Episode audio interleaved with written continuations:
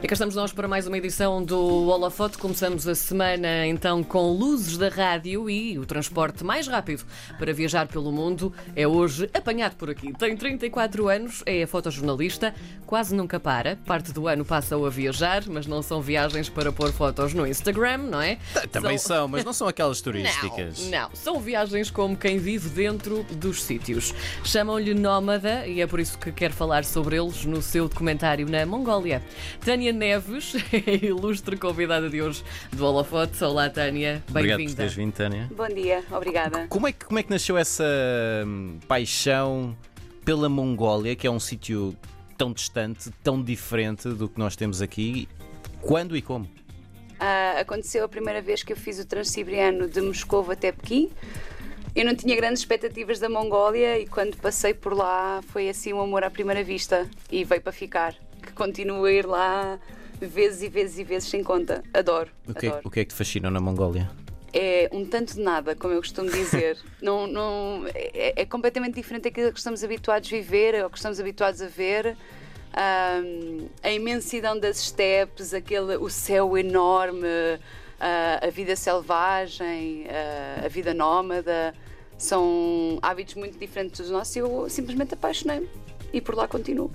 Tu passas grande parte do ano a viajar. É uma necessidade ou isto já está entranhado em ti?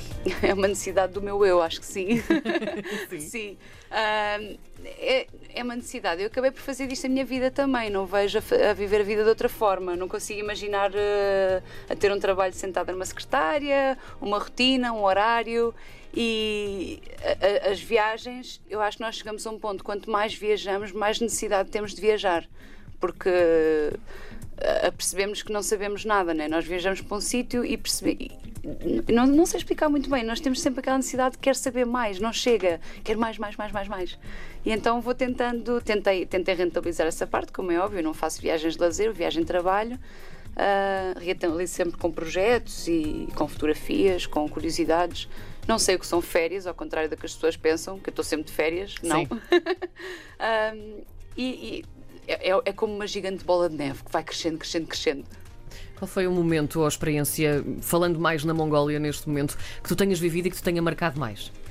Ai, não sei, tenho tantas experiências na Mongólia.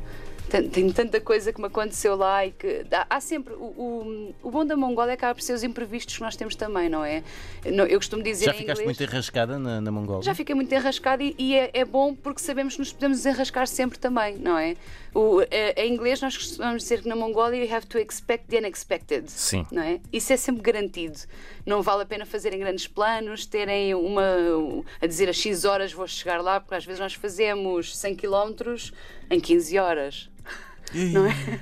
E então é aquela coisa, co- às vezes eu digo às pessoas: ah, não, isto aqui é uma viagem dura para 5 horas. Eles pensam quantos quilómetros são? Eu digo 70. e cai-lhes tudo. O que é que significa ser eh, líder de viagens, que é o que tu fazes eh, na Sim, Mongólia? sim, sim, também sou líder de viagens, Qual é exato. o teu, teu papel como líder de viagens? Então, líder de viagens aproveita o seu conhecimento, o seu know-how para organizar viagens e experiências incríveis, ok? Com pessoas que nunca estiveram num destino. E é diferente de um guia, por exemplo, nós contratamos os guias. Os guias são aqueles que têm aquela informação factual, ah, dizem o edifício é do ano tal, e agora vamos ver isto, e dizem as, as especificações geológicas do sítio e assim. E o líder fala da sua experiência, conta as histórias, garante que o itinerário corre todo de, de acordo com o previsto. Ah, mas so- somos mais assim uma espécie de amiguinho ah, que recebe outros amiguinhos no destino e é uma coisa menos formal e mais espetacular, eu acho. Falando deste teu document- docu- documentário, isto está ótimo. Viva a segunda-feira, meus amigos. Documentário Spirit Animal, tu eh, vais falar sobre famílias nómadas da Mongólia. O que é que te levou a fazer este, este documentário especificamente sobre estas famílias? Ahm, então, nós na Mongólia ainda existem vários grupos étnicos que vivem de formas diferentes. Eles são, ainda são nómadas, que é uma coisa fascinante de se ver nos dias que correm. E hum, eu senti, desde a primeira vez que fui à Mongólia, só como viajante, eu sentia que de alguma forma eu tinha que contar esta história para o mundo.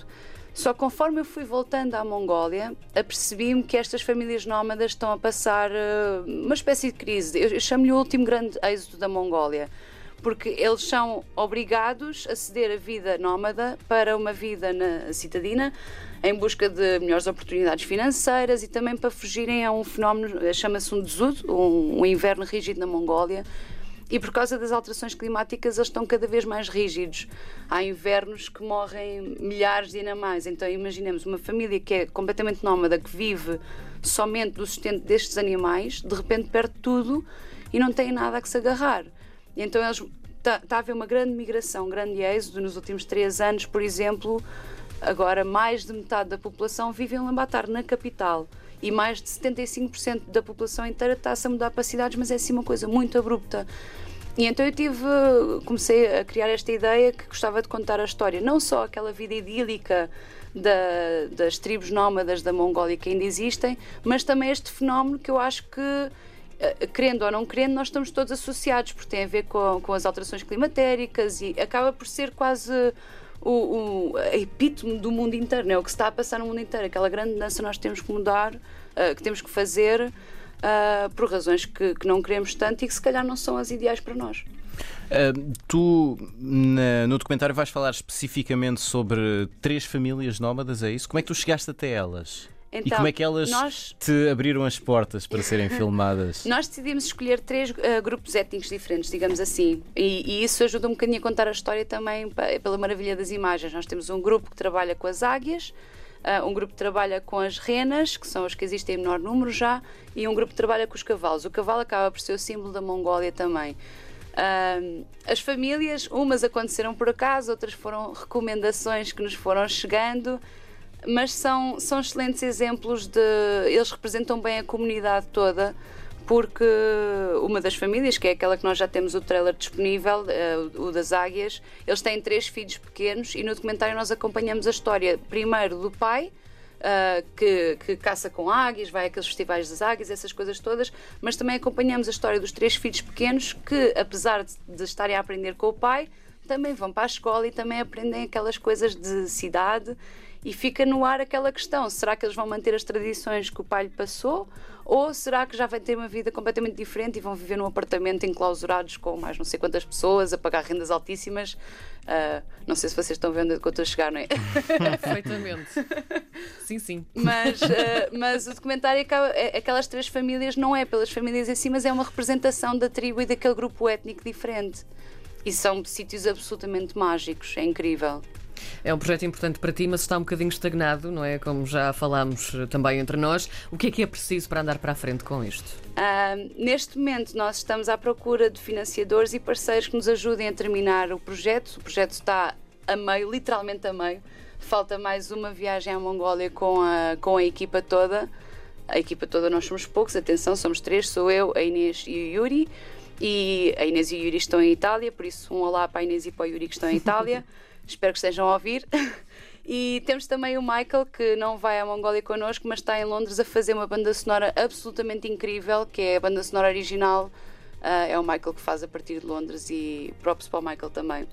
E falta-nos isso, falta-nos parceiros, financiadores, gente boa que queira fazer disto um grande projeto internacional. Qual é o vosso plano para arranjar esses parceiros e financiadores? Então, para começar, uh, nós decidimos agora ir com tudo. Uh, vamos lançar um, um, uma plataforma de crowdfunding para tentar uh, angariar, uh, para chegar ao, ao, ao, público todo, no geral, né? Todas as pessoas vão poder contribuir para o projeto e vão ter uns rewards, não sei como se diz em português, a palavra para reward. É um. É, não me perguntem mim, umas prendinhas, não sei umas prendinhas. É, é, que, é que ele tem vários níveis, né? as pessoas têm, têm vários patamares de contribuições e nós temos umas trocas bastante interessantes para quem quiser contribuir. O site vai ser o site do crowdfunding será lançado para a semana. Uhum. Até lá ainda vou fazer uh, lançar uh, o, o trailer oficial o que nós já temos este fim de semana no Festival da National Geographic no Exodus, que é em Aveiro, no sábado e no domingo. Não sei se ainda há bilhetes, se houver bilhetes estão convidados para vir. Eu vou fazer a minha apresentação no sábado à noite. Podem ver o trailer em primeira mão e fazer perguntas ao vivo. Caso contrário, a partir de segunda-feira, se forem ao nosso. Nós ainda não temos o site lançado, mas temos um, uh, uma página no Facebook, que é facebook.com/spiritanimalfilm. em inglês, ou seja, filme sem o E. Uhum. Uh, e podem ir lá ir acompanhando em que pé é que o projeto está, ver um teaserzinho do nosso filme e deixar as opiniões. Muito rapidamente, correndo tudo bem, quando é que o documentário vai estar pronto? No final do ano que vem nós gostávamos de ter isto já pronto, mas para estrear em 2021, no cinema. Ui! Sim, uma coisa grande. Eu gosto. Eu gosto dessa vontade. Tânia, muito obrigada por obrigada teres vindo eu. ao nosso holofote. Boa sorte, que corra tudo bem e que vejamos então o teu Spirit Animal. Muito obrigada. Vamos a isso.